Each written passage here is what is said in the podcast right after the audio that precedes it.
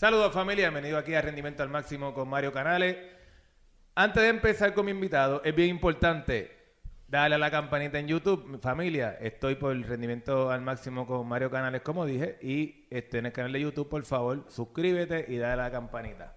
Antes de continuar, bien importante que esto es gracias a Athletic Training and Rehab Center. Ellos están ubicados en Bayamón. Ellos tienen terapia física, terapia acuática, tienen ortopeda, tienen eh, fisiatra, médico expert medicine, tienen masajista, tienen nutricionista, tienen psicólogo, tienen de todo ahí. Es un centro multidisciplinario y su número de teléfono es el 939-264-1889 o lo puedes seguir en las redes Athletic Training and Rehab Center. Y hoy me encuentro con un invitado súper especial, mi amigo de la almita, Josué Coto. Bienvenido, Josué. Gracias, Mario, por invitarme. De verdad que estoy súper súper contento. Ni me lo esperé cuando me lo diste ayer un podcast. Y ya, pues dale, vamos, Claro, vamos, vamos a meterle, vamos a meterle, siempre hay que meterle. José es una persona que es bien controvertida en el sentido de todo lo que él ha pasado y ha vivido. Y es una persona que va- van a saber de eso ahora.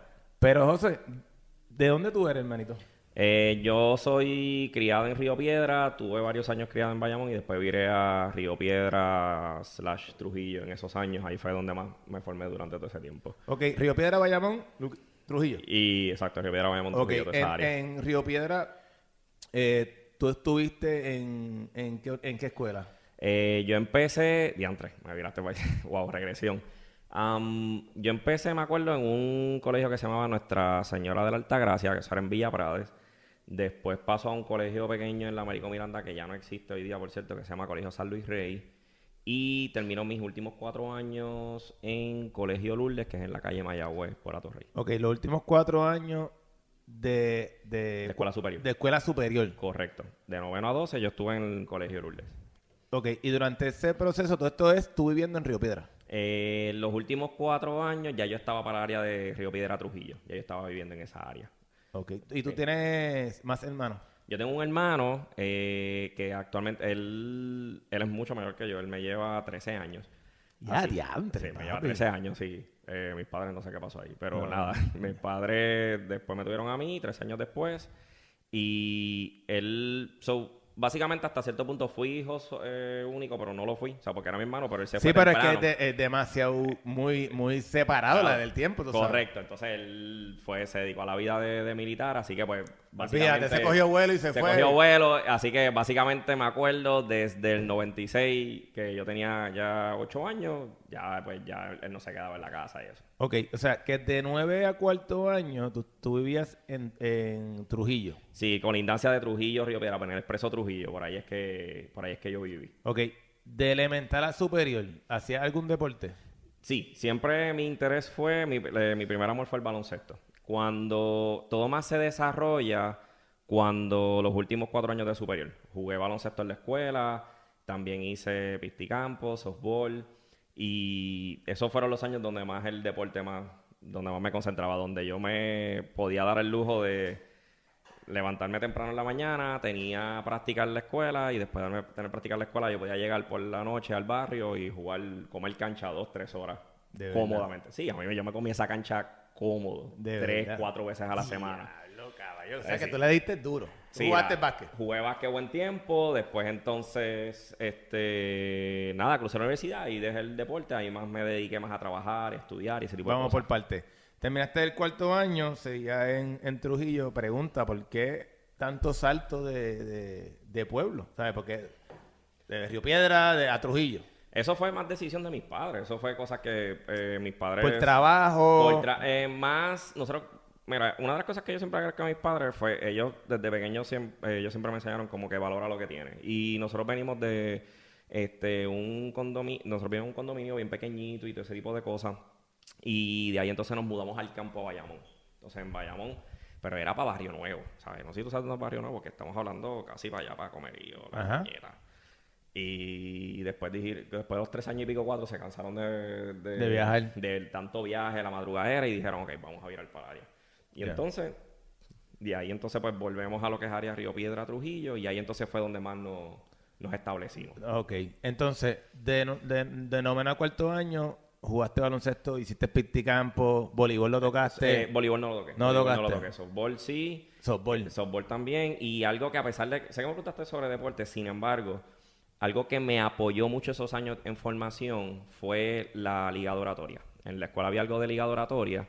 ¿Qué es la liga de oratoria? Pues la liga de oratoria era una liga donde se dividía en cinco categorías, donde los muchachos eh, y hacíamos distintas piezas teatrales sin nada. Era simplemente nuestro cuerpo, una silla, frente a un jurado y unos estudiantes. Y eran unas competencias bien, bien fuertes. ¿Y era de forma, este, la parte de improvisado o, o tenías que realizar un libreto para tú poder hacer esa... Te mencioné anteriormente que habían cinco categorías. Ajá. Poesía, la parte oratoria, que más como discurso.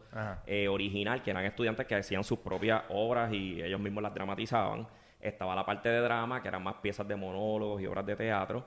Pero estaba mi parte, que era improvisación. Contrario a esas cuatro categorías, la categoría mía, que yo me antojé de complicarme la vida desde temprano en mi vida, empecé por esa, por, por esa categoría, era que yo no sabía lo que me iban a dar.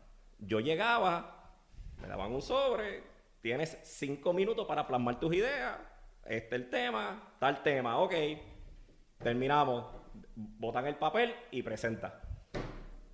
Zumba. Uno o dos o tres temas al, el que me tocara. ¿Qué- ¿A qué edad tú empezaste a hacer eso? A los 14 años. ¿Por qué?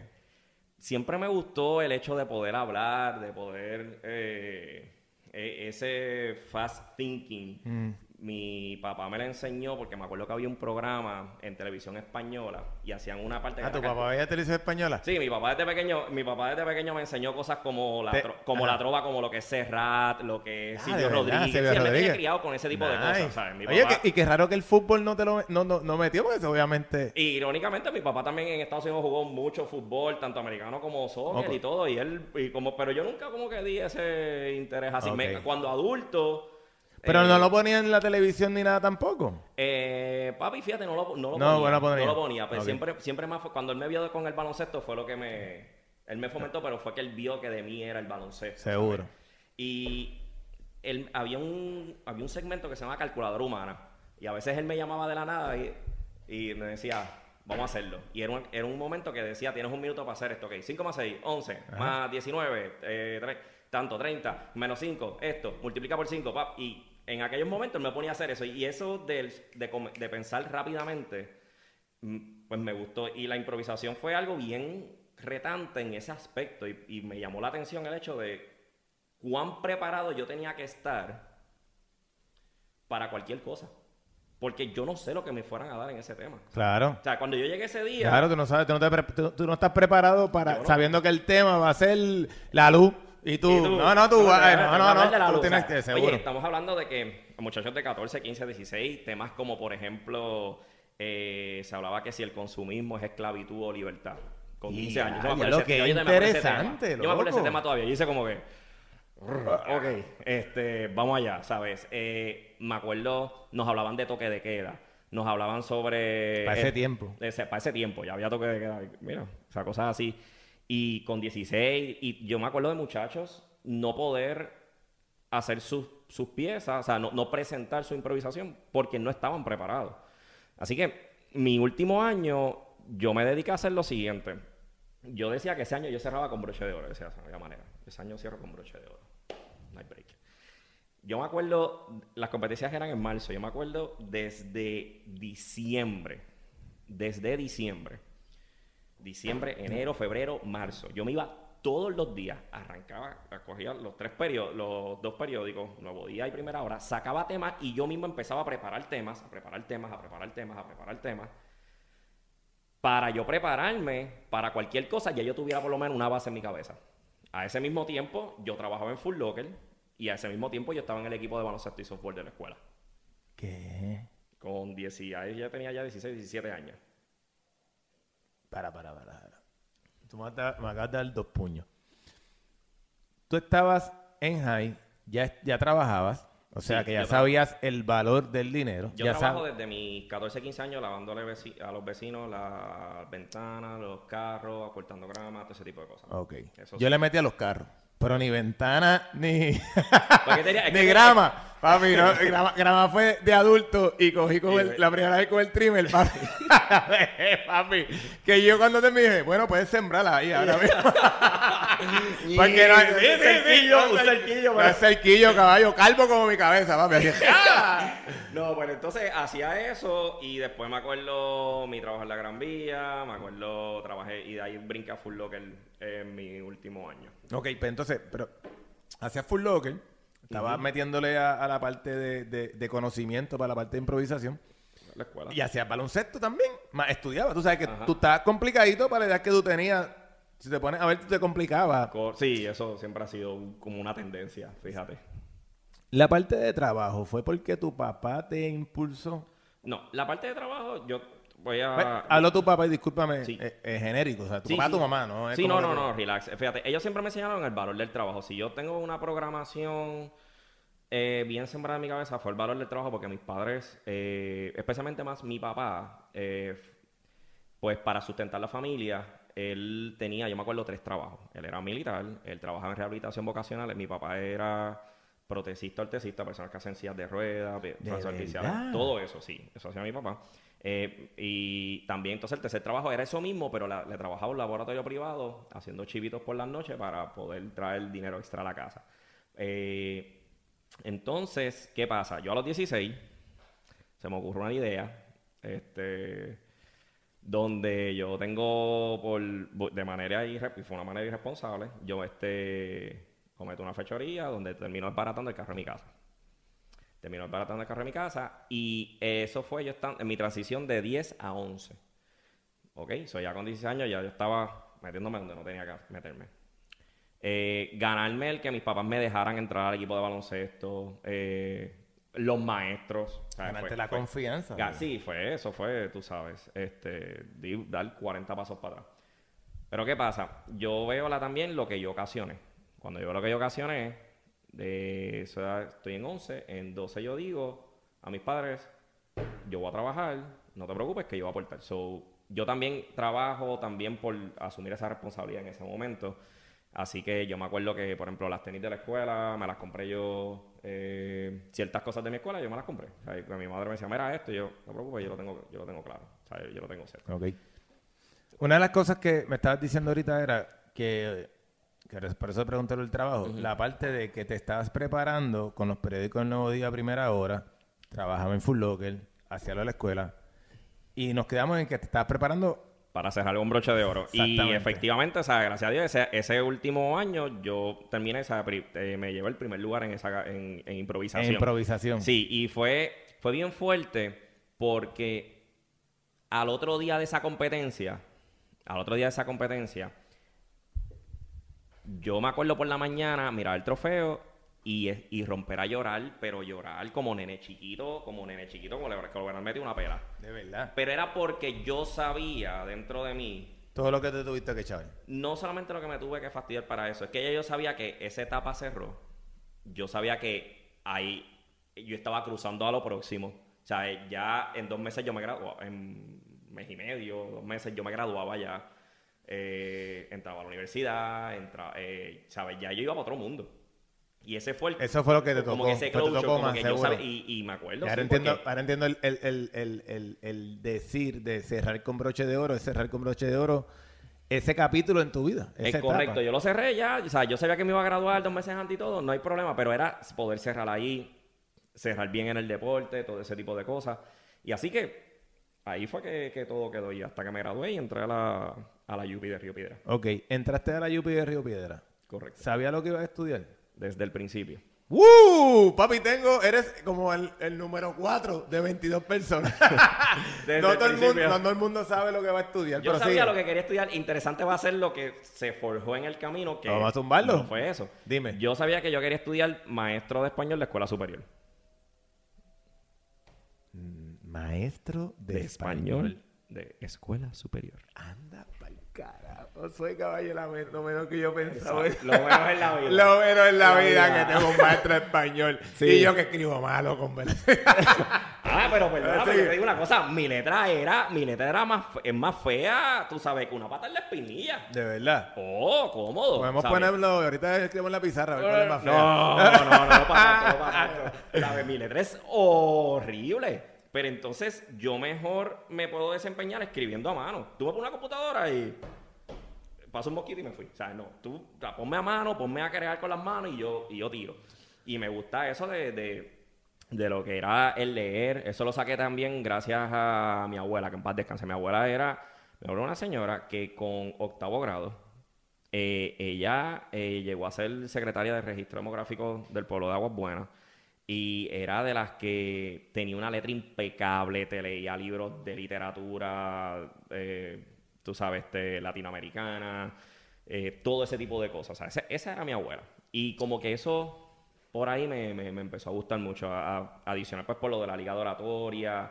Y, y vi el español como que esa es la clase donde yo, podría, donde yo podía manifestar muchas de las cosas que a mí me gustaba, la historia, el amor a, a, pues a, a la lengua español, a la lengua, ¿verdad? La lengua española, este, todo, todo ese tipo de cosas, porque está, es tanto, es tan- es- es- abarca tanto, que yo decía, mira, ese, eh, de todas las clases, ese, y me acuerdo que me quería, que yo tenía una maestra que me, me decía, tú vas a ser bueno, de, considera historia.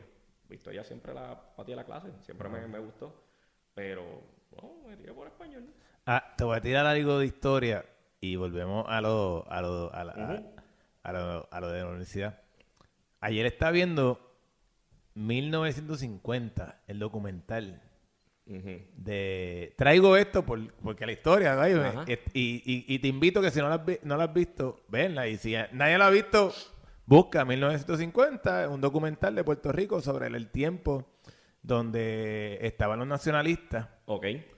y cómo era esa guerra interna entre Luis Muñoz Marín y los nacionalistas, papi. que- y tú Oh. dices unas cosas que dices, anda pa'l candado. mira, o sea, Pues- no está tan lejos de, perdón que te interrumpa, pero añadiendo Ve, a eso, tú... Dos hay minutos más de historia, porque es que Sí. es interesante. Sí, sí. no, eh, eh, hay un libro que se llama Guerra contra todos los puertorriqueños. Entonces, Ah, no, pero, papi, pero yo entonces, sé. ¿sabes? Ese libro está Pero no, no eso es lo único que te voy a decir. Mi familia, mi familia, mi abuela y una tía mía que también que pan descanse, en Aguas Buenas, detrás, pues, cuando tú vas por la carretera principal, justamente donde ves la iglesia, la calle antes de la iglesia, hay una casa, hay una calle subiendo, tú ves una, dos, creo que es la tercera casa, de varios pisos.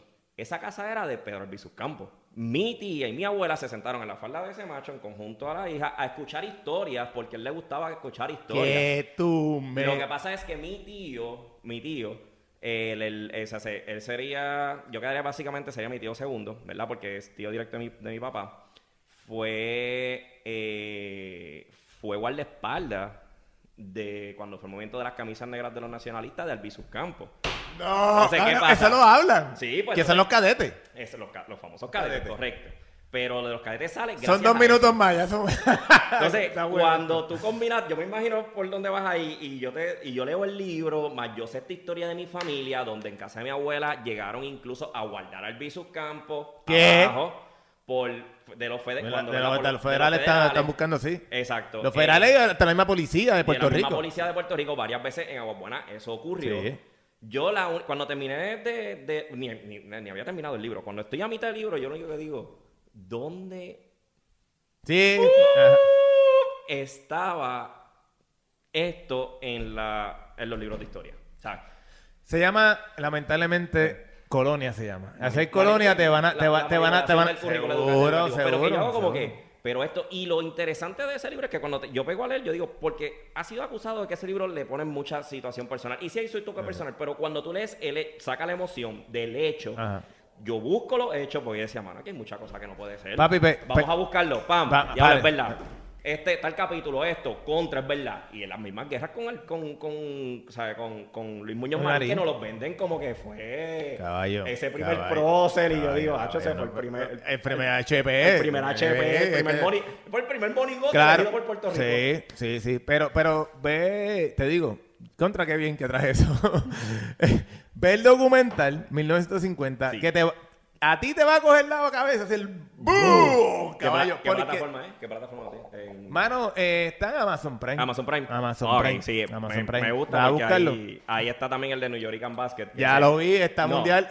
Yo lo vi. o sea, ¿No- me ¿No lo visto? Seguro. Yo no. cuando estuve con, con que entrevisté a Julio Toro, le mencioné lo yo, papi, yo, yo, yo vi el New York, el New York Basketball y al otro día este, entrevisté a Julio Toro. Y yo, yo tenía la, yo lo, yo lo que era, yo lo entrevistaba visualizando el New joven, porque papi, él fue full este autodidáctico. Sí. En lo que vam- en lo que hacemos los dos, pero Ajá. vamos a tocarlo ahorita, pero nada. Este, la parte de, de universidad, que fue donde nos quedamos, entraste, entonces eh, fuiste a ser maestro de español de escuela superior. Correcto. ¿Estuviste en la UPI cuánto tiempo? Estuve alrededor de tres años, básicamente. Como Yo- que- Sí, yo no completé, la realidad es que yo no completé lo- los estudios ahí. Yo tuve una situa yo tuve una situación, ok, donde tuve un declive emocional bien fuerte, donde básicamente yo tuve varias este, hospitalizaciones al punto donde yo tuve, eh, en una de ellas, eh, estuve a punto de perder la vida. Esto es algo que bien pocas personas, y yo lo digo bien tranquilo porque yo sé que ¿Pero qué el te objetivo- pasó? eh, fueron unas decisiones que, que tomé Ajá. en cuanto hacia mí, que el, el declive emocional que, que tuve, pues estaba echando bien para atrás. Pero gracias a, o sea, gracias al respaldo, o sea, siempre tuve respaldo de mis padres, tuve respaldo de mis amistades. Y gracias a eso es que sale lo de que yo hoy día soy personal, soy entrenador personal. Ok. Porque la, la cuestión era que yo había dicho que quería dejar los medicamentos para ese tiempo. Y decía, yo no podía. O sea, decía, no puedo bregar con eso. O sea, físicamente me estaba afectando en muchas cosas. Eh, también en mi trabajo. Para ese tiempo yo trabajaba en Champs de Plaza Las Américas. Y siempre lo digo, cuando plaza era plaza. O sea, este, y me acuerdo este. Lo, to- como todo se me estaba yendo a la borda me recomiendan hacer ejercicio. Me dicen, mira, eso es un buen, básicamente, me dice, el mejor antidepresivo natural es el ejercicio. Y yo decía, diantre, para ese tiempo yo estaba pesando, midiendo 5, 11, 6, give or take. Yo estaba pesando 126, 124 libras. Yo estaba en el hueso. O sea, en el hueso, hueso. 126, 124 libras yo pesaba. O sea, yo tengo una, yo tengo fotos mías que la gente me dice, ah, diache. Estás bien, chavo. Sí, Estaba parecido. Jodido, yo cabrón, estaba, te bien, estaba jodido. Ok. Ah, Estaba, estaba más jalado con timbre guau. Entonces, ahí te metieron la parte de, de los ejercicios. Ahí empiezo a meterle a la parte del ejercicio. Ahí es que yo empiezo, busco un gimnasio, empiezo a hacer el ejercicio y ahí empiezo como que, diache, ¿sabes? Súper cool. Ahí es que yo empiezo a, a, a tomar esa acción conmigo.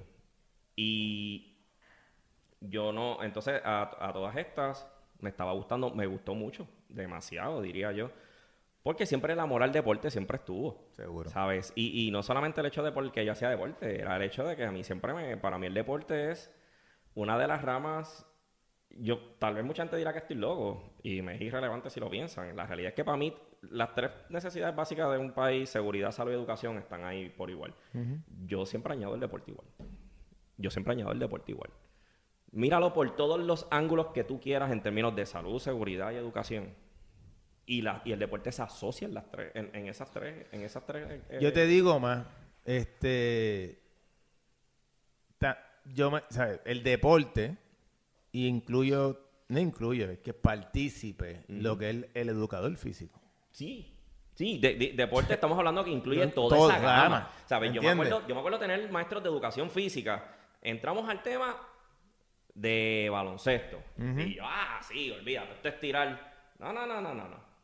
Las primeras, el primer, las primeras tres semanas era sentarme en un salón a empezar a leer la historia, de dónde salió, por qué, cómo es que Puerto Rico llega al baloncesto, taca, taca, taca, entregar un proyecto, saber sobre eso, para entonces después irnos a la parte física. Eso era. ¿Sabes? Eso hoy día, pues no sé, que yo sepa, no está pasando tan así. No, no, no pasa. En no, vamos, no puedo generalizar, pero. no, no, no, pero puedes no es la generalizarlo. norma. No es la norma, no, estamos claros. Entonces, este, tuviste tres años en la Yupi y después de la Yupi, ¿para dónde fuiste? Eh, salgo y empiezo a tomar. eh, me dedico a trabajar y a trabajar. Yo digo, ok, no, yo quiero estudiar, yo quiero hacer algo conmigo. Ok. Y eh, sí, tuve varios brincos de trabajo, en lo que me fui organizando, reorganizando. me de- era súper desorganizado para ese tiempo, así que fui tomando muchos cantazos. Eh, tomé unos, tomé, llegué a tomar unos talleres, ¿verdad? De, de experiencias vivenciales que me ayudaron, apoyaron a encontrar cierto, ¿verdad? Un montón de sentido y, mu- y- y dirección en mi vida. Y por ahí fue que fui empezando y entonces to- eh, empiezo a estudiar entrenamiento personal con el profesor Rafael Toledo. Ahí Ok, ya lo. Rafa, Rafa duro. Ah, Estoy- yo estoy loco por entrevistar a ese hombre. Ah, pues súper. Porque es tremenda la- persona. La vas a pasar bien con él. Y me empie- empiezo con él y de ahí, este, al cabo del tiempo empiezo a... Yo me acuerdo que estaba en dos gimnasios, uno en Bayamón y uno en Carolina. Y por ahí mismo fui que, ahí, fue, ahí es que fui comenzando, paso a paso, poco a poco, poco a poco. Casualmente, para ese tiempo también llega lo que era el famoso CrossFit. Y dije, ah, eso me gustó. Y empecé a estudiar eso. Empiezo a estudiar eso. ¿Qué fue de las cosas interesantes con eso? Que aprendí de que hay una gama tan grande que por eso en el camino a mí me gusta certificarme en cuanta cosa sea. Me gusta aprender de todo. eh, me gusta poder especializarme en cuanta cosa yo pueda. Porque la- el ser humano es, es tan complejo que yo no sé qué me va a tocar a mí, ya sea en términos de un atleta o de qué tipo de persona, y no todo el mundo le gusta lo mismo.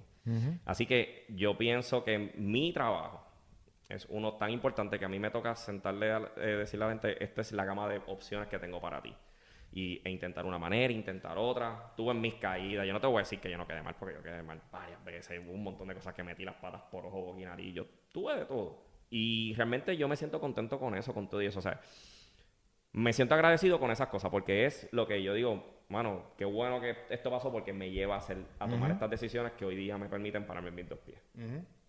Durante ese proceso que tú tuviste, que obviamente empezaste a conocer más tu cuerpo, empezaste a ver tus cambios físicos, porque de 125 libras a 126 libras, o sea, ves cómo tu cuerpo se va desarrollando, ves un beneficio para ti, obviamente te enamoras de, de esa profesión, trabajaste, estuviste con Rafael, bregaste. Durante ese proceso, ¿cuántos años tú estuviste en lo que es en el negocio de, de, de, de fitness, o sea, de, de gimnasio? Eh, vamos a hablar que sería como unos 7, 8 años básicamente. Como unos, sí, como unos 7, como unos 7, 8 años básicamente fue donde estaba con eso entre, no menos, no más. Entro con eso. Te, te voy a hacer esta pregunta porque yo trabajé un año en un gimnasio en Coupey, porque yo fui preparado, yo, yo soy preparador físico, pero eh, después me incliné en la parte de terapista. Pero te traigo esto. Durante, cuando tú empezaste, cuando tú empezaste a trabajar, Ajá. ¿cuáles fueron las loqueras más grandes que tuviste en un gimnasio? Que yo vi. Para eso sabes que necesitamos otro podcast. No, no, no, no, ¿No no. estás claro que necesitamos otro podcast? Te traigo eso, sabes. te traigo eso porque mira, no. ¿Qué? A mí- Mejor pregúntame qué. No, no, no, no.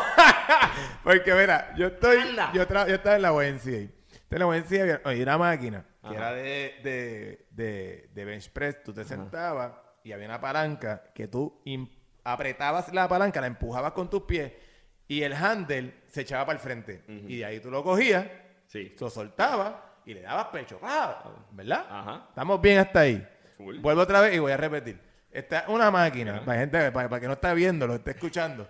La máquina, tú te sentaste, los handles están atrás, tú presionas una palanca que esté en el, en el piso y los handles se echan para el frente para tú agarrarlo Y- a nivel de tu pecho y darle. Y ahí ejecutar. Y ahí tú sueltas la pierna y entonces tú le metes. Ok. Ok, pues vi esta persona que llega, hace calentamiento y de momento yo veo que el tipo se arrodilla. y coge el handle y empieza a hacer pecho con, la, con el handle en los pies y yo, caballo que tú. y yo, pero caballo, si lo que tienes que hacer es sentarte. Y él, ah, el, el palo este no es para eso. Y yo, no. No. Te lo juro, Josué, te lo juro. No, Por eso, no, por no, eso, he por una de cosas. No, no, Pero yo te dime, ya yo te dije la chequeo que mía. Ah, chequé lo que era. Mano, de Una máquina que- de pecho, que eres una máquina de pecho, no utiliza el palo para hacer Sí, pecho. sí, no, sí, pero, sí. caballo, no te fuiste. Pero No, dime, ¿cuál, ya, cuál ha sido que- la que Yo me tuya? acuerde así, que yo haya visto. Mano, es que he visto lo que era de, entrena- de, de entrenadores Dilo, dilo. como tal. Yo me acuerdo de Dilo, uno que yo vi. Hacho, que puso un muchacho a. Pero bastante obeso, heavy. O sea, estamos hablando sobre 300 y pico. Y. No, tipo fuera. Y de momento lo pone a hacer burpee para subir la burpees to pull up. Pero caballo, como tú. sí, sea, hablando primer, segundo día.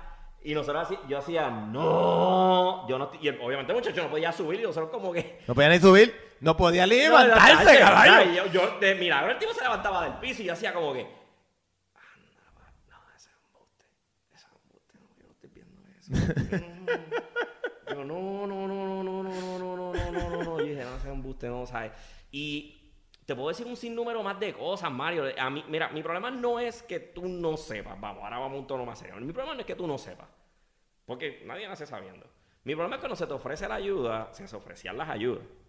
¿ok? De una manera u otra.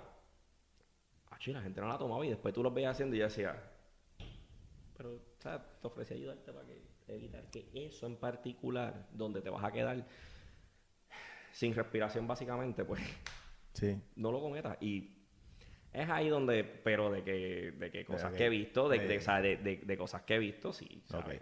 Entonces, tuviste, le, le- le has metido ocho años en, en la parte de- del fitness como tal. Eso es correcto. Durante ese, durante ese proceso, te quedaste ahí, ¿verdad? Te- actualmente. Tú- Bueno, sí, pero también expandí a otras áreas. Ok, ¿cómo cuáles?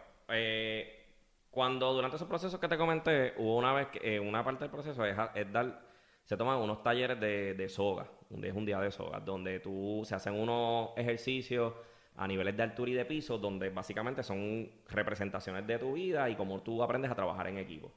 A mí me encantó, ¿sabes? Me encantó porque era la combinación de la parte física y la parte emocional. O sea, era, está la parte física, pero está la parte emocional. Hay ambas cosas. Y me acuerdo que le dije al que fue mi mentor, que en paz descanse, que se llama se llamaba Mario. Eh, me da gracia porque su Mario... Mucho gusto. O sea, otro, Mario, otro, Mario, otro. Me da Tiene que ser porque- bueno, tiene que ser bueno. Sí, bueno, no, no, o sea, un caballo. Y me da gracia porque su, ma- su nombre era Mario Ríos. O sea, Mario Sergio Ríos Millán. Y ya No, no hablaba un carajo español. O sea, el español más matado de Puerto Rico lo hablaba ese Yeah, hombre. Porque yeah. él era, creo que era mexicano y se, y se crió allá Yeah. afuera, su vida fue marín y todo. Y hablaba un español, pero a los gringos bien oye, matado. ya Y, yo decía, Eh, Te, te agarras la soga y subes, Sube, caballo. Sube, o sea, "You gotta get up", y era como, "Ay, sí, mejor quédate en inglés". Pero, mano, era la persona más sabia y él no permitía que ni tú mismo te tiraras en vacilón. O sea, que tú mismo dijeras, ah, no, es que ese, ese es que yo no puedo. Y él te paraba en seco. A mí nunca se me olvidó una vez que yo dije, algo por y yo, ah, ese es que tú, tú piensas que no puedes. Y así mismo me paró en seco delante del equipo de trabajo. Me dijo, te voy a decir una cosa, que sea la última vez que digas eso delante de mí, delante de quien sea. Y yo, sé como que, oh, what? Pero bien serio, y nunca se me olvida ese momento. Y, de- y él no permitía que tú no, que él, él no permitía que tú no creyeras en ti. Al contrario, él lo que fomentaba era que tú siempre tuvieras fe en ti. Y eh, en el camino me desarrollé mucho con él. Él muere al año de yo haber entrado a, a ese lugar. a ese lugar. Y hubo dos administraciones, ¿verdad? Este, donde yo tuve, este, donde yo era emple- el empleado, ¿verdad? De, de estas administraciones y eso. Después de varios años y varias situaciones, eh, yo tomé las riendas del lugar, donde actualmente yo estoy tomando, yo ¿De tomé, verdad? yo tomé las riendas del lugar. Y ha sido bien interesante porque es desarrollarme. Eh, he tenido muchas experiencias, vuelvo, ha sido también experiencias de... De la mejor experiencia fue meter la pata, eso te lo puedo decir desde el saque. Meter la pata, decir cosas que no eran, o a veces expresarme de una manera u otra, donde me ha tocado a mí aprender de que no todos los públicos son iguales, la complejidad del ser humano, y cómo yo voy a apoyar a la gente, que es lo, cómo yo voy a entrar a ese tipo de cosas. Yo no siempre voy a caer bien y eso yo lo dejo de saber y eso al final del camino yo tengo que tener eh, el cuero duro, como dice un, como dice una, una madre mía, ¿sabes? Mientras me están pelando el último cuero, ya los próximos seis están arriba. Yeah. Porque hay que tener cuero duro para lo que se enfrenta y ahí yo he visto de todo lo que tú te puedas imaginar. ¿Cuál ha sido? Porque yo no, no he cogido uno, estoy, estoy honestamente, y te lo digo y aprovechar el podcast, que quiero hacerlo y quiero hacerlo con mi gente, o sea, con- eh, pero en ese tipo de, de, de- de ejercicio, Sí, la gente se friquea. De todo. Yo he visto... Y sea, eh, allá es que voy. ¿Cuál ha sido el freak más grande para ti de una persona por a lo mejor treparte en la soga, puede ser. ¿Me entiendes lo que quiero decirte, sabes? Porque si te trepas a 40 pies, yo puedo entender que te miedo a claro. altura, bla, bla, bla. Pero hay gente, es más, olvídate de treparte una soga. De tú estar parado, échate para atrás y que te voy a coger yo. El, el freak más grande... Mira, Sí, yo ¿Cuál ha sido el freak más grande que tú, que tú has tenido en ese tiempo que tú has estado trabajando ahí? De lo que yo he visto, ha sido una de las veces que me ha sucedido, una persona se me trancó tan fuerte arriba que yo tuve que Yo tuve que, yo tuve que subirme, ponerme un traje, subirme. O sea, pa, un traje quiere decir un un para poder arnés, subir. un ar- sí, me pongo arnés. Gracias, yo tengo a mis compañeros. Mis compañeros, mira, yo te digo una cosa, y eso yo siempre lo, lo- lo tengo, me toca decirlo. Yo he sido bendecido porque los compañeros míos de trabajo, yo no tengo el crew más grande de trabajo, yo tengo como dos, como tres, cuatro personas. Pero son de las personas que yo me puedo virar la espalda y ¿Estás seguro de eso? y estoy seguro. ¿Sabes? Eh, a- así de. Eso de que no es que la lealtad no exista, no es que eso. Es que es saber cultivarla y saber encontrarla. A y durante el camino yo tengo esa gente conmigo. Ok. Y so, cuando me acuerdo que eso pasó, le dije: agarra esto, papá, todo el mundo pendiente, ponerme un arnés, ayúdame, todo el mundo agarrando soga, subirme, abrazar a la persona y bajar con la persona. O sea, yo como que necesito que El me tipo, se, abrace. con- la, el La- tipo, la tipa se congeló ahí arriba. la persona se congela allá arriba y eh, abrázame, papá, papá, y me acuerdo que me abrazaba, pero como si estuviera agarrándose, tú sabes, de la vida. Ajá. Y vámonos, pap, y, aguantar eso, tú sabes. Ha sido de las cosas más fuertes que, que he tenido. He tenido gente, eh, pero de, de esa misma línea, decirte, Mario, que he tenido gente, por ejemplo, que están en, no sé decirlo, ahora mismo no se, se me va el nombre en, en- en español, en como en withdrawal, que están dejando el alcohol Entonces, o dejando las drogas, ¿sabes? Y tú O en lo- overdose. se- eh, se- se- Correcto, y tú, y tú los ves que ellos van a un lado y a veces eh, tienen que pulgar o algo y ese es su proceso y decir, estás bien, eso es parte de, qué bueno que está pasando. ¿Sabes? Ser empático con esa situación. Ujú. ¿Sabes? Sí, porque, el- y perdona que te interrumpa, pero. El, lo, que ta- lo que tú estás trayendo es un- una situación que en base al ejercicio que tú le estás poniendo, ellos se transportan en su vida. Correcto. El que no conoce esto, esto es, este, y quiero que lo, que aprovechar que lo puedas abundar y explicar mejor Sí. el proceso, porque la gente no, no, no te crea que es- este no es un evento de, de- del ninja, que tú vas corriendo, atrapas de la soga, de momento tienes un, Sí, un- un este, monkey bar, a- de momento American Ninja Exacto, no, esto sí. no es eso, esto no es eso, mi Parece, gente. pero no. Pero no, exacto, exacto. Para Así que quiero que aproveche y puedas explicar en qué consiste y qué eventos hace. Ok, el... A ver cómo te lo pongo bien sencillo. Nosotros nos dedicamos a que las personas allí tengan una experiencia de vida que tengan literalmente un antes y después y ellos puedan ver las posibilidades. Puede sonar hasta cierto punto bien clichoso. Yo se lo digo a la gente. pod- Podrá sonar como si leí un libro de Coelho o una tarjetita Hallmark y no se trata de eso. Yo a la misma vez soy bien por el centro del plato.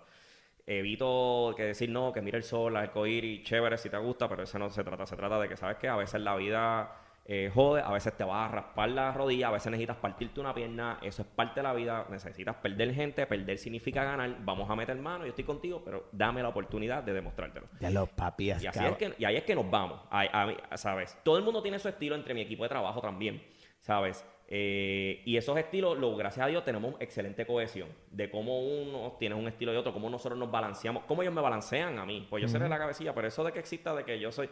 En mi, entre nosotros no existe eso de que yo soy jefe, eso mm, para nada. A mí si me tienen que agarrar a capítulo, mis propios, em- mis propios compañeros y decirme, aquí se te fue el avión, yo decir perdón y piedad, es verdad, y yo velarlo. Y yo le pido también que eso exista. Porque no solamente apoya el desarrollo de ellos, sino mi desarrollo también. Cuando estamos tocando entonces personas como eh, equipos para equipos de compañías de venta, puede ser equipos deportivos, de estos talleres de, ¿verdad? de transformación de procesos vivenciales, donde ellos van a aprender a, a ver otras opciones, a, a sacar esas cosas, y lo hacen a nivel de altura o a nivel de piso. Por ejemplo, eh, Altura o piso quiere decir es la parte, entiendo yo, que es la parte del evento donde tú vas a ejecutar. Sí, o vas a hacerlo a 30 pies o vas a hacerlo en el piso 30, a 5. 40, 50 o si no a nivel, ¿verdad? Como Ajá. estamos aquí. Donde nosotros diseñamos los ejercicios, por ejemplo, el poste de poder es un ejercicio de trepas en una plataforma, tienes que girar y, tirar- y tirarte un trapecio. Pero como te comportes, me deja saber cómo tú te comportas a la a- cómo tú ejecutas a la hora de, de realizar tu- tus logros. Hay otro evento que se llama el, el Beeline o la caminata de entrega que se trata sobre las relaciones. Y relaciones overall, ¿sabes? Sobre todo, de cómo tú te comportas, quién, qué tipo de persona tú eres, qué tú evocas que den. Eh, hay otro que se llama el Vertical Playpen, que fue uno que se montó reciente, que es cómo apoyarse a través de los obstáculos de trabajo en equipo. No hay manera de, de- de hacerlo solo, ¿sabes? Eh, tiene que ser trabajo en equipo Nice. y, y, y otro sinnúmero de, de eventos donde nos adaptamos, le hemos dado escuelas eh, de sectores escolares, hemos trabajado con ciertos con concilios integrales. Duro. O sea, me- eh, Duro, duro. He tenido eh, con maestros, estudiantes, eh, preparación de vida universitaria con, con, una con universidades hemos tenido. O sea, hemos, tenido, hemos, nos bien bendecidos en cuanto a la gama de, ¿verdad? De, personas que hemos tenido. Hemos tocado iglesias. Sí, sí, sí, sí. Es de todo. es para ha todo. habido de todo. Y tú me puedes, yo te puedo decir de mira experiencias bien locas, de, de cosas de que te puedes escuchar. Pero te puedo decir, mano, que cuando tú ves personas en silla de ruedas haciéndolo, cuando tú ves eh, personas en remisión haciéndolo, cuando tú ves personas sin una extremidad del cuerpo haciéndolo, eh, cuando tú ves este, a personas, eh, por ejemplo, que son que vienen de abajo, producto de, de, de, abuso, de cualquier tipo de abuso. Seguro. Y sobrepasar esas cosas. Cuando yo, tuve, yo tuve una niña ciega haciéndolo, yo tuve, tuvimos, me acuerdo, este, personas con, con autismo que lo han hecho y viene una persona que yo la veo completa y me dice que no puede, yo te digo una cosa, a mí, a mí se me sube lo, a mí se me sube lo de indio taíno de aquí, a mí se me sube lo de taíno porque a mí me da una, perdona que te diga, se me sube una pendeja por dentro y yo digo, mira, ¿cómo que? Y yo puedo, y era lo que estamos hablando ahorita sobre el miedo, que el miedo es algo bien poderoso que, tú sabes, domina a cualquier persona. Pero cuando yo digo, mano, o sea, teniéndolo todo y no, y la persona que, que vemos en, según nosotros socialmente no tiene, porque dicen que no tiene, por ya sea por un, algún tipo de efecto intelectual o cognitivo o físico, y la persona se tira, pues, ¿quién realmente tiene y quién realmente no tiene? Así que yo aceptar ciertas excusas no va a pasar allí. Seguro. Y ahí es donde nosotros entramos y es buscar ese empoderamiento con las personas, de que las personas vean, oye, hay otras posibilidades, hay otras maneras de trabajar las cosas. En ese proceso, que es bien, bien no es sentimental, es bien personal, porque, porque tú estás rompiendo fibras en el corazón de la persona que nadie ha roto, a nadie ha llegado, eso es lo que quiero llevar. Me imagino que tú te, cuando te, comprometes y te metes ahí por tu vivencia, por lo que viviste. Sí, eso me ¿Entiendes? Sí, sí. ¿Sabes? Porque tú dices, diablo, caballo, ¿sabes? Yo me, yo, yo me iba a escocotar. Yo me iba a escocotar. Y cuando me imagino que hiciste eso, ahí tú caíste en eso para allá atrás. Tú hiciste, diablo, la inseguridad, el menosprecio, lo que uno se ha hecho en la cabeza, loco, ¿entiendes? Correcto. Y me imagino que por eso fue que te enamoraste y seguiste y continuaste. Lo que te quiero traer es que tú tienes, o sea, tú tienes dos profesiones. Ajá. En una. Y mira, mira dos en una, porque tienes una profesión que es el aspecto de, de, lo de la soga y la parte que estamos hablando, pero también la parte de preparador físico. Correcto. Y es en una porque los dos tiene que ver con la parte física. Correcto. ¿Sabes? Y tiene que ver también con la parte de yo romper el yo poder. Porque si yo cojo un dumbbell de 10, por ejemplo, y hago un squat y yo te doy uno de 15, tú dices, pero el, de 15, yo podré. Eh, yo podré. Es, lo mismo. Agarra. Eh. ¿Tú crees? Y yo, no, no creo. Estoy seguro. seguro Agarra. Y a, mí me entra esa parte, a veces dividirme entre el entrenador. ahí, es que iba. entre un entrenador personal y un entrenador de vida. Pero eh. es difícil. es, que tiene que ver. Sí, sí, tiene que ver. pero a la misma vez yo tengo que a veces decir bajarle. ¿Por qué? Porque cuando yo estoy dando estos entrenamientos de vida para los efectos, yo entro ya con cierto nivel de permiso. Claro. Ya yo tengo un permiso de entrar hasta un punto, yo te lo estoy hablando, yo te preparo para eso. O sea, eso no es como que llegaste, vamos a subir, no, vamos a No, no, no, vamos a prepararte, seguro, seguro. Vamos a hablar, vamos a hablar. ¿sabes? Vamos a todos a alinearnos y como decimos en, inglés, eh, pero en buen español, vamos a groundearnos a, ok, esto es lo que hay, esto es lo que vamos a hacer. Exacto. En entrenamiento personal yo no, llego, yo, no, estoy entrando con ese permiso, es, es un rapport que me toca a mí crear con la persona a, más largo plazo. Aquí yo me toca crearlo en hora y media, rápidamente. Seguro, seguro. Así que eso, al tener con distintos este, contextos, pues entonces a veces me pasa eso que podré, yo no podré, estoy seguro, agarre y yo, Josué, bájale cinco a la persona. entonces tengo que ir, entonces yo voy, pues le, doy el hombre, ah, viste que tú puedes, seguro, seguro, seguro, bajarle. yo digo, no, hombre, no estás allá. Pero es porque yo también mano, yo, yo veo a la persona siempre en su, eh, en su máxima expresión. Yo veo que yo, cuando llega la persona, yo veo, yo rápidamente visualizo, esta persona puede hacer esto, va a poder hacer lo otro. No importa qué. Y me toca muchas veces, me apoya porque las letras pequeñas de, de entrenador personal que la gente no te dice que eres psicólogo, consejero, eres el diario, eres el paño de lágrimas, pues, pues puedo, tú sabes, tocamos esas cosas. Para mí es difícil yo escuchar que, que, que, que, ufia esto, después este podcast está Ah. brutal. Todo lo que tú me estás trayendo y cuando tú quisiste dar el paso para tú trabajar por tu cuenta, caballo, tú haciendo, tú haciendo, tú siendo bueno en lo que haces, tú siendo bueno vendiendo en el gimnasio, tú siendo bueno atendiendo, tú siendo bueno eh, siendo eh, este supervisor, siendo eh, gerente, eh, bregabas con nómina, bregaba con la parte de venta, bregaba con la parte de, de paquete de entrenamiento, ¿sabes? Caballo. Y cuando yo te pregunté en un momento dado, que ahí fue que yo, que yo te conocí, y caballo, pues zumbate. Y tú, ah, me voy, ve, ve. Y me acuerdo el, el, el, el día que, que, que te ofrecí, ve, ve, cabrón, ve atlética, caballo, vente para acá. Y de momento te pusieron las trabas y todavía tú seguías como que no, y yo dije, cabrón, tú no sabes. Entonces, tú me estás teniendo todo esto, que yo no sabía un carajo, me acabo de enterar ahora mismo de todo esto. Correcto. Te costó, te costó. By far, un montón. Mira, Ahora, traigo esto porque me imagino que mucha gente que va a escuchar este podcast le pasa lo mismo. Tú tienes la herramienta, tú has trabajado por, por cambio de vida, tú has trabajado por la parte de conocimiento, caballo, tú a los 12, 14, perdón, 14 años, tú, tú cogías el periódico primera hora y nuevo día para tú que poder... hacerlo también porque me daban un tema y yo no sabía lo que me iba a Por, e, contar. pero ya te, tú te educabas. Sí, a mí me gusta eso. Eso fue algo que me enseñó mi, me Por enseñaron mis ende, papás también. eres- por eso, pero también lo que te quiero traer es que tú eres una persona educada que te gusta conocer y aprender. Oye, y lo que tú no sabes, tú dices bien claro, mira, esto yo no lo sé. Da así, no importa nada. Pues, pues que, que cada uno, no, no tienes que saberlo todo.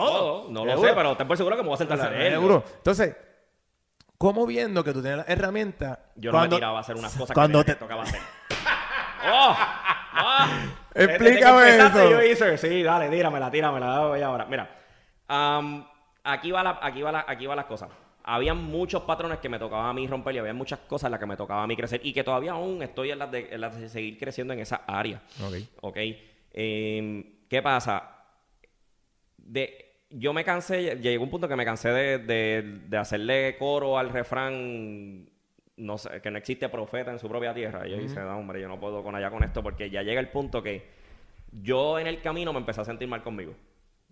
Porque yo darle talleres a personas de bastante, vamos a hablar, de, vamos a ponerle esta manera, de bastante estatus económico y social y que dijeran, mano, gracias por lo que me dijiste. O de escasos recursos. O sea, como un muchacho que nunca se me olvida, que me, que me acuerdo de ese muchacho, de ser- le tuve que bajar, pesado de que lo saqué del taller ese día. Y después regresó y cuando regresó más tarde al final, él llega donde nosotros, donde el equipo de trabajo y me dice, ah, te quiero dar las gracias por haberme hablado como me hablaste y haberme bajado fuerte y decirme lo que me decís. Muchacho, 17 años. O sea, 17 años. Te lo creo. Y yo le digo, sí, no, ese es mi trabajo, no hay problema. Y me dice, no, no, es que nadie se había ocupado de hablarme como tú me hablaste. Ni tu papá. Ni su, ni su papá, tú sabes, ni, su papá, tú sabes. Yo me quedé como que, wow. No, yo después yo me enteré de una situación, de estas situaciones que la gente... A todo el mundo le gusta mirar para afuera, pero a nadie le gusta mirar para adentro. Y para adentro no Qué solamente difícil se, se es eso, trata caballo. solamente contigo mismo, sino Sí. también con nuestro país, de ver que, oye, aquí ocurren cosas, nos queremos comparar con otros países y no hay comparación. No. Y yo he tenido la oportunidad de dar taller en otros, pa- en otros países. Y a O sea, yo- a mí me llamaron a dar eh, una caminata sobre fuego en México. Y ¿Qué es una caminata sobre fuego? eh, es uno de los para mí es uno de los mejores entrenamientos porque es donde tú te conviertes en prueba, tú te conviertes en evidencia de que tú puedes con lo que te propongas. Literal, suena, vuelvo y repito, sonará bien bonito. No, es que yo te voy a poner a prueba a ti contigo. Y literalmente terminas la prueba final, adicional a muchas cosas, terminas caminando sobre brasas prendidas.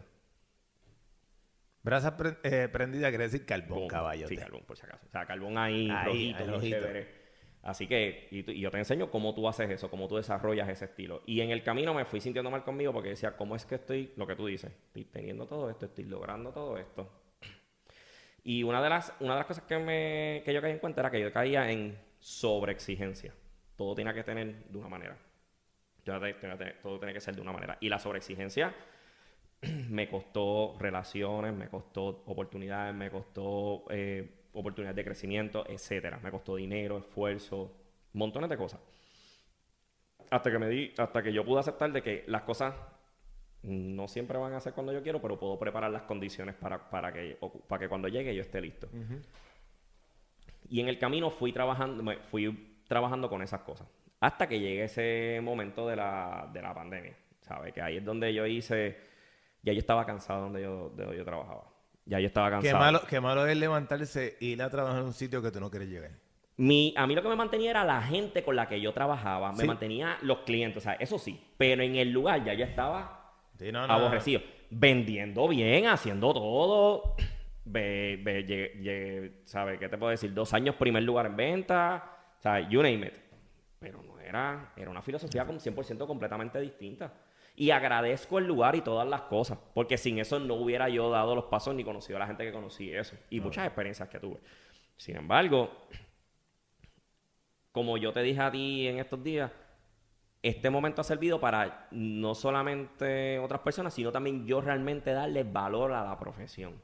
O sea, tú te tiraste, por ejemplo, a crear esto y eso te permitió a ti darle valor a la profesión de tú. No, no, no se trata de lo que tú cobres, sino de lo que tú haces, de quién tú eres, que es lo más importante, de quién tú eres y gracias a quién tú eres, lo que tú puedes hacer y lo que logras obtener.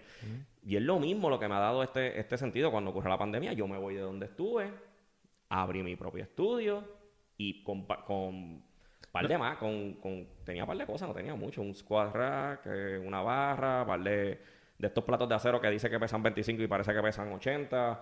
Este tenía un setcito de dumbbell, unos kettlebell y, un, creo que un tía. ¿Y qué hiciste? ¿Montaste tu propio estudio? Monté empecé a montar mi propio estudio. Entonces yo empecé online. Empecé en un programa online con una plataforma. En esa plataforma yo empecé, agarré todo de, de ¿sabes? Vi que era bien profesional, me senté a estudiarla la tenía desde hace tiempo, o sea, como que vista, pero no, dado a esto no me había impulsado a hacerlo. Ok. Y empecé con eso y empecé con los clientes, mira, y tú me dijeron, sí, dale, vamos zumba. Y yo, anda para el carajo. Empecé ahí 5, 10, 15, 20. Empiezan a, tú sabes, en el camino, ah, pues mira. Y me acuerdo que ahí, no, una de las cosas buenas fue que ya, ya, había, ya había hablado de antemano con, con el que era mi, mi, gerente en ese momento, que realmente hoy día es como si fuera mi hermano, y yo le dije, no voy a volver al gimnasio. Cuando abran, no voy a volver. Yo no tenía un plan al otro lado. O sea, eso de que, ah, esto, yo estaba tirándome. From scratch. From scratch, free fall, vámonos. Me toca confiar en algo. En esto y en esto. Vamos, eso es lo único que podía hacer. Eso era lo único que podía lo lo que ha hecho, lo, cuando dice en esto y esto, para la gente que no, que no, que no está viendo, es la parte de su corazón y su mente. O sea, sí. creo en mí, creo en la cabeza que yo tengo. Sí, o sea, me toca tirarme, tirarme. y vamos. Y en el camino, pa, pa, pa, de 25, 30 clientes, 40, anda para el carajo, ¿sabes? Eh, saliendo de, saliéndome de mi zona cómoda, eh, pudiéndole hacer las programaciones personalizadas, pudiendo estudiar, porque actualmente estudio lo que es eh, OPEX CCP Course, que es un... ¿Qué es eso? Eso es, un, es... Para mí eso es como que lo de lo mejor en entrenamiento personal, porque permite una programación individualizada con mayor efectividad, con mayor conocimiento, que cubre la parte de nutrición, la parte de, de yo estoy en los últimos, ¿verdad? Para después ir al proyecto final, que es la parte de sobre cómo ser profesional, ese tipo de cosas, que son cosas que yo digo, yo admito que a mí me toca seguir aprendiendo esa área, porque yo tengo un estilo, pero entonces muchas veces a seguir aprendiendo a, a, moldarlo para, ¿verdad? Llegar a llegar mucho mejor a otras áreas. Y aprendo sobre nutrición y todo ese tipo de cosas. actualmente también sigo estudiando eh, yo me sigo certificando en, cuanto a cosas, como te había mencionado anteriormente, que yo pueda. y, por eso he tenido, gracias a Dios, muchas experiencias este, en entrenamientos de atletas y eso. Y pues ahí es donde está, ahí es donde se fue desarrollando la cosa. ¿Sabes? Que desde que yo me lancé para, para lo mío. Y, y me ha encantado, me ha encantado. Y y he cogido mucho paro, he cogido mucho, este, como digo, este regaño de amistad. Me llaman, mano, estás pasando este, anda, para el carajo. Y, qué bueno que me lo dice. Tengo gente que me doy cuenta de gente que, que me quiere, que, sabe que está ahí para mí. Seguro, seguro. Y que me ha permitido a mí desarrollar la madurez de que me dijeron algo y no se trata si me gusta o no. Aplícalo rápido y, zumba y síguelo, porque no, es de gusto, es que esto, esto es tu vida, esto Seguro, es tu futuro. Y, y zúmbalo. entonces, actualmente tú estás en tu estudio. ¿Dónde es que queda? ¿En qué pueblo? En Caguas. Cagua. Eso es correcto. Entonces ahí tú atiendes todo tipo de población. Eh, correcto. He tenido atletas, he tenido personas... O sea, a mí me gusta crear esto más estilo de vida. Claro. O sea, si me, si me toca un atleta, ok, atleta nos vamos y yo me siento desde el saque, esto es lo que hay, pam, pam. Así nos vamos. Esto es ABC. Eh, tengo personas que me, que, personas, eh, madres, padres de familia, etcétera. Oye, pues vamos a crearte un estilo de vida que tú te sientas bien contigo, esto, que a veces no se trata de cómo te veas, muchas No. veces es cómo, háblame de tus dolores. Seguro. O sea, yo tuve un caso de un muchacho eh, que hoy día, eh, como yo estoy en, en Cagua, pues él no puede bajar a Cagua, pero lo tengo este, Online. De, online, de manera virtual. ¿Sabes Y- que tienes esa alternativa también? Correcto. Y yo me acuerdo de él, desarrollé una gran amistad con él. Este, de que hasta, o sea, a mi casa ha venido a comer y todo con su esposa. Y yo me acuerdo que él me decía a mi mano, este, me decía, mira, yo estoy empezando a hacer ejercicio porque yo me levanto dos y tres veces a la noche con dolor. O sea, lo estoy entrevistando, ¿qué sé yo? ¿Cómo que tú te levantas? Dice, sí, pues. Me dice, pues sí, me levanto, me duele el cuerpo. Y yo, yo te he hecho estudio, esto. No, yo, ah, ok. No, le hago pruebas, todo. Y le digo, pues mira, vamos a empezar. Esto va, yo te voy a empezar. Esto va a ser una programación solamente de estiramientos. Vamos a empezar con estiramientos. Vamos a empezar con eso. Y en el resto, en el camino, bueno, ese muchacho hoy día, yo me acuerdo que él me termina haciendo movimientos olímpicos y todo súper cool y él estaba durmiendo lo más bien y todo. Y él me, y él me, él- él me dijo, yo empecé con lo de la comida, pero me da gracia, me decía, mira, mano, a mí me gusta darme la cerveza, en verdad, ¿no? Tú, encárgate de darme lo que tienes aquí. Acá yo, yo modulo cuando tenga que modular. Y yo, ah, pues ok. Pero él lo que él estaba buscando era, él decía, no me importa cómo me vea, me importa Sentirme bien. sentirme bien, tener un Sentirme estilo de vida. O sea, así que hacia lo que tú me pidas, yo me voy a enfocar. Duro, ¿Sabes? duro, He tenido José. casos de rehabilitación. Eh, tengo una amiga que sabe que, que quiere un montón, este, Sacha Costa. Ella me ha ayudado un montón. Y ella, eh, un caso de rehabilitación de cadera y cómo ir trabajando, cómo ir trabajando, que te vaya teniendo ma- mayor movilidad, todo ese tipo de cosas. Y ha sido eh, bien retante. Este, porque son situaciones nuevas a las que me, me toca decir, ok, dame un break y sentarme a leer, estudiar, leer, seguir profundizando, repasar de ciertas cosas. Como también he tenido este, pues atletas, tú sabes, este, voleibolistas, cosas así por el estilo. Y, y me encanta la, la experiencia de, de todo ese tipo de cosas. A mí lo que me gusta de ti es la parte de que. Y, y lo traigo, y lo, y lo traigo orgánicamente, o sea, Ujú. te lo digo de frente, porque tú me traes, tú me traes a mí un paciente, tú sabiendo todos esos conocimientos, me traes un paciente que, que, que obviamente fue operada de ICL, le pasó unas situaciones, tú ves que no cuadra y tú dices, caballo, pues entonces Mario, y me llamaste y me le vete donde él. Ajá. ¿Sabes? Porque eh, eh, yo llego hasta aquí. Tú, tú, tú no cuadras con lo que yo estoy viendo. Pues vete a este especialista, a estas personas que te van a ayudar en poder realizarlo. Y lo más bonito de todo esto es que yo, yo, yo chequeé, le evaluó el doctor, salí de la evaluación, hablé con el doctor, yo salí, yo te llamé. Y tú, "Pa, ¿qué pasó? Papi, tienes esto y esto y esto. Y tú saliste. ¿Qué yo hago? ¿En qué yo me encargo para yo ayudarte? No fue. Sí. Ah, pues está bien. Ah, pues envíamela para yo entrenarla. Ah, dime, dime qué yo hago y yo lo hago. No, no, no, no, no. Tú sigues lo tuyo, yo sigo lo mío. Pero en conjunto lo vamos a estar realizando para poder sacarla. Claro. Pero no todo el mundo piensa así. Es lo que te Bueno, quiero ¿entiendes? sí, pero lo que Pero- pasa y que- eso es lo que me gustó de ti, ¿entiendes? Eso fue lo que, eso que me gustó de ti. Y eso es lo que, eso es la parte que quiero llevar con las personas que nos escuchan de que, oye, está cool. Y, y honestamente, ¿sabes? Está cool tú tienes una buena clientela. Está cool tú tienes tu cartera tortosa, llena. Pero a la hora de la verdad, tú no eres todo. Tú no te lo sabes todo. Tú tienes que saber eh, poder diferenciar y saber dónde tú tienes que llevar a la gente que tú sabes que no lo vas a poder ayudar. Porque si tú lo haces de profesión, y lo- no de profesión, De lo haces de educación, gracias. Mano, tú sabes dónde tú quieres que enviarlo, ¿sabes? Y de esa manera, este, has tenido y tienes eh, lo- el, el- el beneficio y el triunfo que tú estás teniendo actualmente. Este, así que, loco, de verdad, yo, yo me siento súper contento. Que, Gracias, que, gracias. que, que jodienda que el tiempo se fue tan rápido. Pero dime eh, redes y número de teléfono donde la gente te puede encontrar. Pues en, fe- en Facebook eh, me pueden encontrar ya sea por mi nombre, Josué Coto Figueroa, o la página de Josué Coto eh, PT. En Instagram tengo J underscore C underscore personal trainer. Ok. O por mi número, que es el 787-412-1054. Repítelo. Ahí.